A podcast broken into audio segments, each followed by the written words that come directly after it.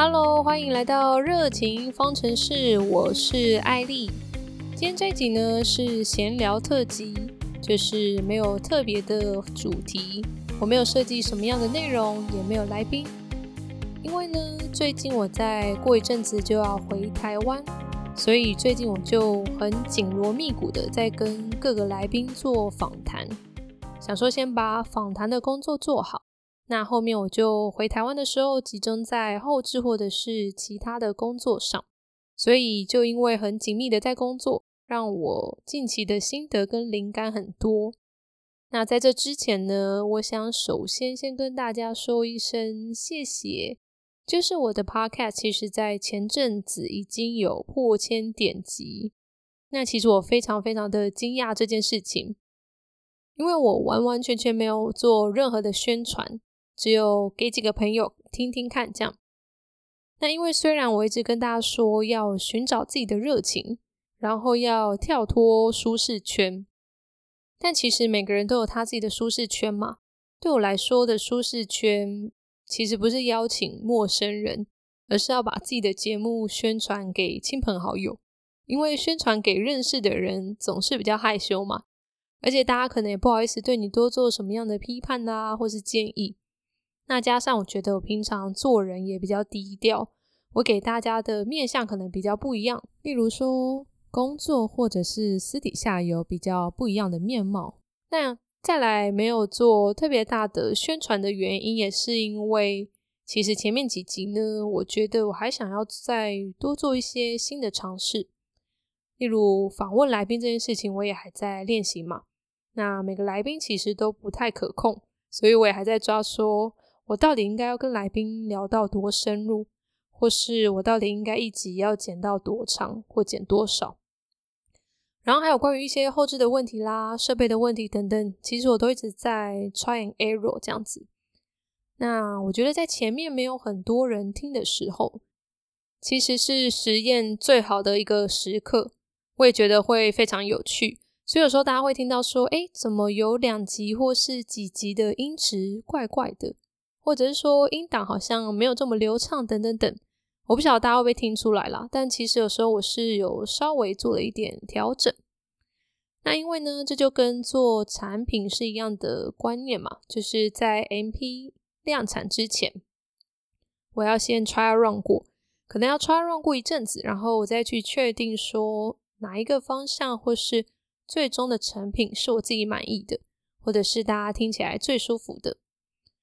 至于呢，最近其实有很多朋友，然后陆续听到我的 podcast 就会问我说：“诶，我从来没有听你说过你要做 podcast 啊，就怎么这么突然？好像莫名其妙就突然听到了这样。”那其实呢，很早之前我就有想过说：“诶，要不要来弄个 podcast 玩一玩？”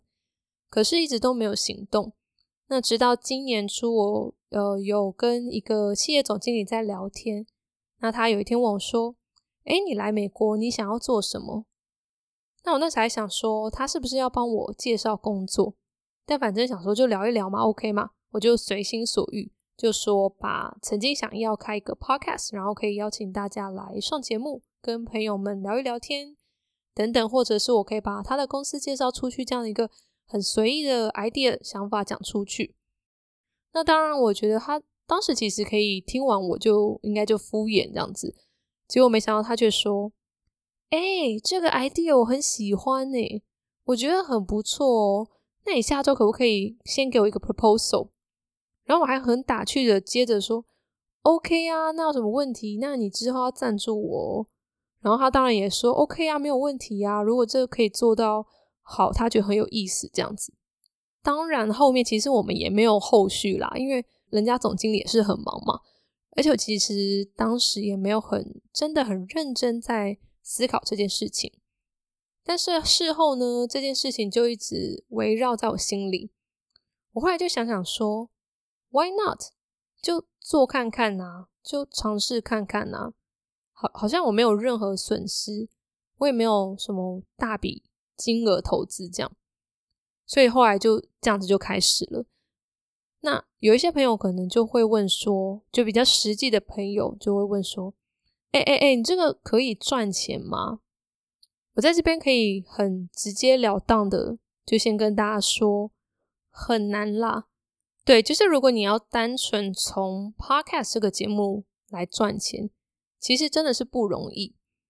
那 Podcast 其实是这几年台湾才流行起来的，大概在二零二零年开源一两年的时间，就已经有大概六千个 Podcast。到现在呢，Podcast 已经超过两万多个了，两万多个诶就想说我们每天在看电视有两万多个频道一样，其实已经非常非常泛滥了。就像 YouTube，其实现在也是爆多的。说真的，我看的还是那一些，而且我自己看法是，YouTube 好像也到一个瓶颈，就是我看那些人或是新出来的人，我都觉得。好像没有办法再刺激我的观感，所以我觉得每一个平台到一个时段，可能都会走到这样子，就要可能想办法再去做突破。不过这就是另外的议题啦。总之回到 Podcast，就是其实要在这个市场突出，并不是这么容易。那现金流量很高的，我们就可以常常听到这些名字的，其实他们都是非常非常早就进来的，可能二零一八、二零一九。那这个其实这个领域就跟大部分的产业一样，就是越早拿到门票，就越有机会卡到前排的位置。那另外呢，是大部分的 podcast 其实还是自带流量的人来，所以你会看到很多 YouTuber 或是艺人，他们也在做这个 podcast，因为呢，他想要用不一样的自媒体的形式来经营自己不一样的面貌。比如说，我觉得。平台这件事情很有趣，因为对我来说是很新的产业，所以我就会开始去研究一下各个平台的播放的销售的模式，或是它跟观众互动的方式，像 Facebook、Instagram、YouTube、Podcast 这些等等，或者是 Twitter 啦，或最近很红的像 Threads、抖音、Shorts 之类的，其实都不太一样，就是它不一样的界面页面就会限定你发表的。模式，那其实多多少少就会带出你不一样的面貌跟性格，甚至他的观众群可能也是完全不一样的。所以呢，很多本身自带流量的人，甚至他不一定是 YouTuber 或是艺人，他可能是网红，那他也会来经营。所以我就常会看到说，这个人明明才丢个两集，怎么就已经上排行榜？所以我就很好奇去看一下，就哦，原来他已经是几十万人的粉丝了。或是他后面有一个很强的团队，所以很快就可以经营起来。那他其实就是在经营自己不一样的面貌，增加广泛的关注。那也有可能会吸引到新的观众，因为你总是要一直有新的东西出来嘛。所以 OK，刚刚讲这么多，就是这个流量其实不容易去超越或突破。为什么我还要做呢？就如果你单看 Podcast，也不容易赚钱嘛。除非，除非你要换一个形式。那其实我自己想做的原因还是有几个啦。那我想要在这边分享，稍微分享一下。第一个就是呢，我想要帮助大家。其实这个说法很官腔，但大家可能会觉得我来闹的。但那没有，这真的是我的心里话。就我在第一集的时候，其实有分享过我的频道的想法跟未来的规划。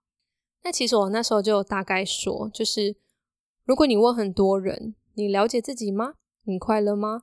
你目前的生活是你所选择的吗？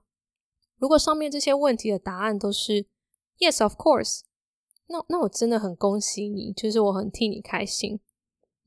可是好像我理解到很多人表面上是这样，但但是实际上不一定，或者是他看起来非常的光鲜光鲜亮丽。但背后有很多我们看不到的困难，像很多四十五十岁的人，他们其实过得并不一定开心，他们可能就是一直以来就是被工作推着走，或被事情推着走，所以平常聊天啊、相处啊，感觉他们都是非常的快乐。可是你真的再深入的去聊，就会看到他们有各式各样的烦恼跟焦虑，像就有像家家有本难念的经，不管你自己。后天组成的家庭，或是原生家庭，都有各种各样的烦恼，或为了金钱，为了小孩。所以我觉得我看到很多大部分人生活，其实有很多是有点不得已在里面。就算有钱人，也不一定是我们看到的那样子。但我觉得这种不得已，可能是个必然嘛，因为我们就生而为人，他就是必须会这样。很多是没有办法控制的，我们没有办法去控制。那什么东西是我们可以控制的呢？就是我们把自己调好，我们自己去寻找一些新的娱乐，或是寻找更多内心的想法，然后让自己产出价值感。那这个价值感可能是跟别人的互动，或者是呃跟对社会的贡献等等，不一定，可能每个人都不一样。但我觉得很多人不知道自己应该要去寻找这件事情。所以这也是我最初想要开 podcast 帮助大家的一个想法。像我举个例子，我身边呢有认识一两个非常非常有钱的长辈，但是呢，这个长辈呢，他们曾经都不约而同的说过一件事情，他们说他们没有办法信任任何人，他们几乎没有真心朋友。Oh my gosh！我从来没有想过说没有真心朋友会成为我的烦恼，就是就是随时都要担心会被受骗的感觉。我完全不会就是跟大家讲什么话，我都不会担心说，诶，他会不会是为了什么来靠近我，或是为了什么来关心我？就我觉得有些人的烦恼，他竟然是他这个人生没有朋友。我觉得没有朋友这件事情，其实是一种苦。因为当你的快乐没有办法真的分享出去，它就不是快乐。因为分享这件事情其实是很快乐的，所以我觉得这也是某一种不得已跟忧虑吧。就是只有当你的喜悦能真正的分享出去，那才是真快乐。所以这就是我曾经想的一个帮助大家的一个动机啦。就是我觉得很多人都在这个不得已中。度过，但是它其实是有方式可以让自己变得更快乐，或是产生一些心流，或是投投入一些会让你全心全意感到真的快乐的事。那像我小时候呢，我也非常爱看什么《天下》杂志啊，《商业周刊》这些。就有些人可能会觉得很无聊啦，但我每次看到不一样领域的人故事，我都觉得哇塞，很酷，就是他们会走到这样子。其实都是有原因的，因为这些杂志不会只写他们多好多有成就嘛，他们也会写说他们是如何经历痛苦啦、挫折啦，巴拉巴拉巴这样。就是我我当然我自己在做文字输出的人，我也会知道，有时候当然会写的稍微美好一点。可是我觉得多看看别人的故事，其实是可以帮助到自己的。所以这是我第一个想做 podcast 的原因。那第二个原因其实是。维持自我的竞争力，我自己非常喜欢美国的两个网红，一个叫做 Tim Ferry，那另外一个叫做 Randy Zuckerberg。Tim Ferry 他是作家，也是后来在戏谷很有名的天使投资者。他自己有做 podcast，就是非常斜杠这样子，在美国业界也是很有名的 KOL。那另外一个 Randy Zuckerberg 呢，在我第五集的时候，其实我有提过这个人。我有介绍他的书叫《选三哲学》。这两个人呢，都是我非常喜欢的 model，life model。就他们呢，都刚好在他们不一样的书有说过，每个人都应该玩玩看 podcast。Tim Ferry 好像是说，他觉得这是一个学习的过程，而 Randy 是说，他其实一开始他就是听到很多女生为了家庭或是为了小孩必须暂停自己的事业。所以可能会开始忧郁，或是之后要回到职场是比较辛苦的。所以 Randy 就有提供一些方式。那他自己也度过这样的一个过程，就是他也曾经为了家庭暂别工作一阵子。然后呢，他就去找了，当然因为他自己本身有点知名度嘛，所以他就找了广播公司还是财经公司之类的。他就说：“哎，我想要做一个 podcast，我要专门来讲财经相关的，我们一起合作这样。”那他那时候呢，每天在家忙家里，就大概一个礼拜抽个几个小时的时间来做 podcast。他觉得这是一个维持跟社会有对话，然后让自己一直被 push 到一个有竞争力的状态。可能有一天回到职场就不会这么辛苦。那我觉得他说的是非常有道理的，因为像我现在也是因为必须要有输出嘛，所以我就要有输入。那我就真的是因为这样开始大量看很多的书，然后去研究各个市场的行销方式，还有一些新的技术学习，像 AI 等之类的。对，其实就是每天到现在，直到现在，我都觉得还是常常很轰炸，就是有各式各样的东西在学习跟吸收。可是呢，我真的觉得这样子是比较不会让我不进而退。那因为你必须要有输入、有思考、分析、学习，再输出嘛，这是一个很长会让你不断的一直动脑的一个过程。那对我来讲是很有帮助的。那刚刚也有提到说与社会有连接，其实这是我第三个原因，就是我觉得与社会有连接，持续跟社会有对话是很重要的。对，因为我搬来美国后，其实我没有什么交际网，有有的交际网交际网可能就是邻居啦。对我们刚好在这个社区的邻居都非常非常热情，就是他们都会主动来帮忙啊，或是邀请我们参加他的 barbecue 之类的。但是呢，其实也不多啦，就是跟真正的社群大众有互动这件事情，其实跟以往比，真的还还是有不一样。但其实我常常是。对大家很有好奇心，我对很多朋友都很有好奇心。可是平常工作很忙，没有什么时间好好的聊，也没有什么时间有多的聚会的机会。这样，所以呢，我就觉得如果我开一个 podcast，然后我有机会跟我觉得很酷的朋友聊很多，也当做叙旧，或是跟一些新的朋友，我想认识的人，然后陌生去开发，去探索更多人生故事。然后从中去了解我从来没有想过的或看事情的角度，我就觉得这件事情非常非常的酷，而且会很有趣，就可以从中认识很多很厉害的人，而且可以认识他们不一样的面貌。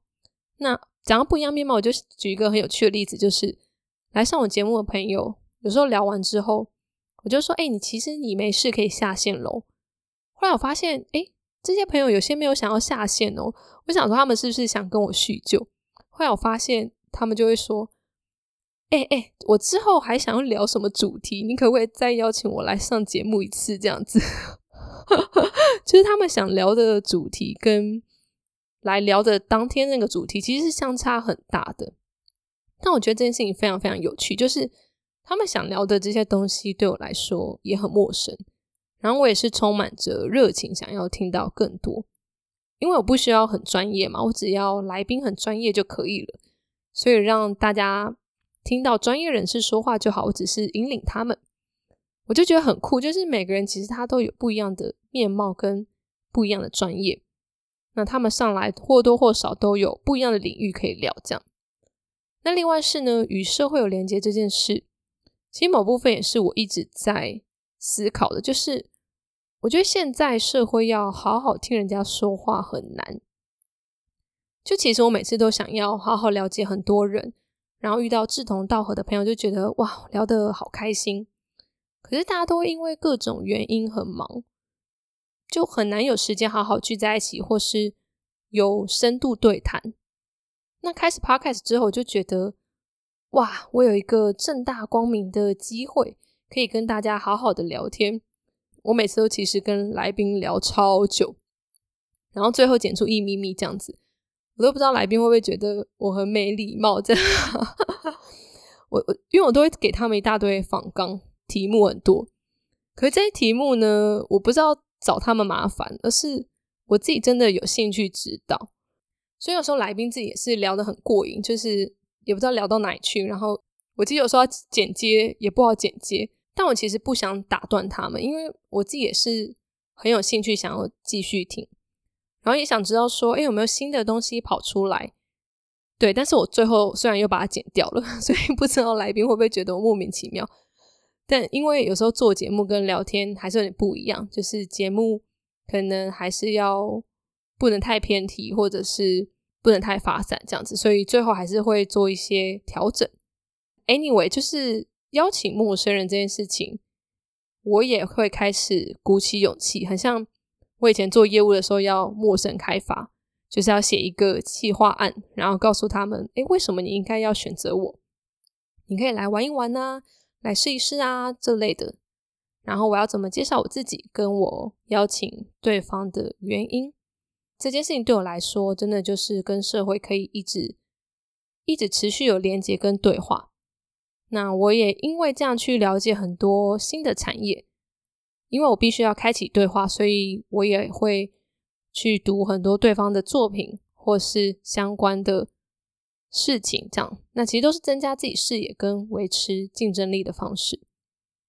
那最后一点呢，其实我是想要重新认识自己，就我想要看看自己到底可以做到什么程度，因为开始做 podcast 后，就是。这个自媒体，我必须要重新去思考很多过往的经历。那我就发现说，其实我以前是个超级热爱文字传播的人，所以我后来才去读了中文系。那在系上的时候，其实我也有修过其他的传播学院的课。只是呢，出社会后，因为我是新主人嘛，所以要在新竹，当时有试着要找纯文字的工作，其实是没有这样的工作。所以我后来就考量说，如果去台北，我可能会饿死，所以我就留在新竹，然后就跑到科技业，就一直做到现在了。那我热爱文字传输，到很从可以从非常非常远古的时代说起，就是我高一的时候就因为喜欢文字，所以跑去校刊社，后来呢还被推荐当做校刊社社长的候选人。我记得那时候应该是可能三名还四名吧，就在 PK。然后最后我是第二名落选，第一名呢，我记得他对校刊校刊社充满热情，而且就非常的高昂。他还说他自己会出三万块赞助这个校刊社。我们那时候是高中生呢，自己出三万块真的不得了。好，但反正呢，我后来落选之后，就是高二的时候，后来就跑去创康复社。我我我知道这个很非常的跳痛，我自己现在想想也觉得很荒谬。但反正那时候就是被身边朋友拱嘛，就说：“哎，那你不然自己就创社好啦，你自己来搞些什么。”然后那时候呢，其实我最初原本是想要创广播社。哎，我现在回想，我觉得很酷，就是哎，我不是在做广播相关的东西吗？就好像你以前所有曾经喜欢过的事情，你有兴趣的，或是你心愿有闪过的事物，最终还是有可能会回到你的身上。就如果你还现在还是持续热爱这件事情的话，所以我记得我在第四集我在介绍那个《Star Wars》的编导 George Lucas，他其实也说过，他其实从来没想过他会走上这个编剧兼导演的职业。可是呢，他后来回想他年轻，其实他所有喜欢的东西都跟他后来的工作有相关。这也跟那个 Steve Jobs 曾经说过的一样。每一个当下发生的这个 dot，我们可能都不知道跟未来有什么关联。可是这个每一个时机点的 dot，最后会连成一条线，就会最后会成就现在的你，未来的你，也会让你找到你真正热爱的事情或热爱的工作。这样，反正 OK，我回来。那后来我没有做广播社嘛？那因为那时候觉得。那时候觉得广播系统，公学校的广播系统好像没有这么的完善，所以我就想说创个类似的，然后就莫名其妙跑去康复社了。那这是另外的故事。但我后来创了康康复社之后，就开始很多的主持活动。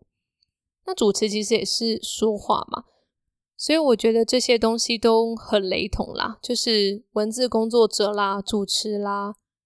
然后当时想创广播社啊，然后后来又办活动啊，要就像现在一样要企划等等，其实都蛮相似的。可是这些技能，我觉得我好像毕业后就几乎失去了。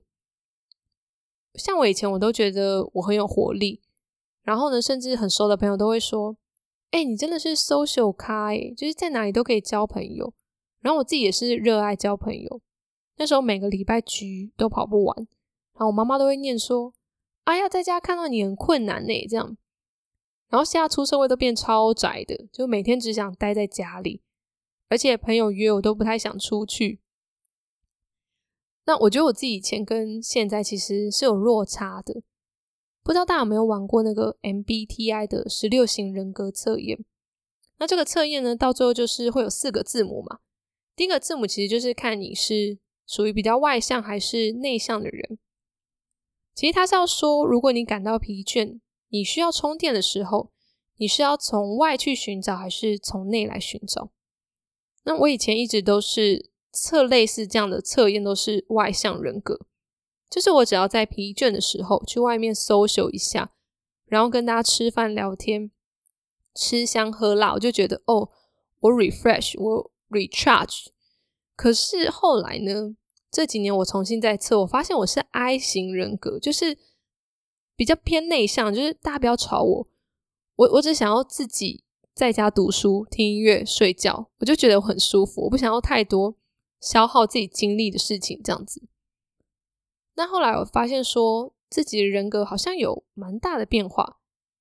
当然，有人说，因为你出社会嘛，你经过洗礼了，你的理性思考，你的左脑比右脑还要发达了，所以人格或许或多或少会有一点改变。可是，我觉得不管如何，反正现在有这个时间，有这个机会，我就想说，那我重新认识自己，在这个做的过程、输出的过程。可以重新去反思，我也同时去试试看自己到底能做到什么样的程度。毕竟投资自己稳赚不赔嘛，就是对我来说是没有损失的。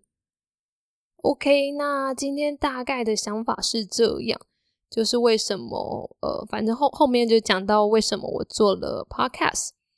我没有想到我废话这么多，可以聊这么久，但是我还是最后想要鼓励大家，就是。如果有时间有机会的话，其实，在你有感兴趣的东西，你都去试试看，这样。而且在可能没有后没有什么太多损失的情况，就尽可能的去 try 吧。因为学习是很好玩的，就是在这个途中，我当然也是有一些挫折，可是呢，我还是完全没有后悔我开始了这件事情。OK，那今天就到这边啦。如果你喜欢我的 Podcast，记得要帮我按订阅哦，一定要订阅哦。那我们就下礼拜见喽，谢谢，拜拜。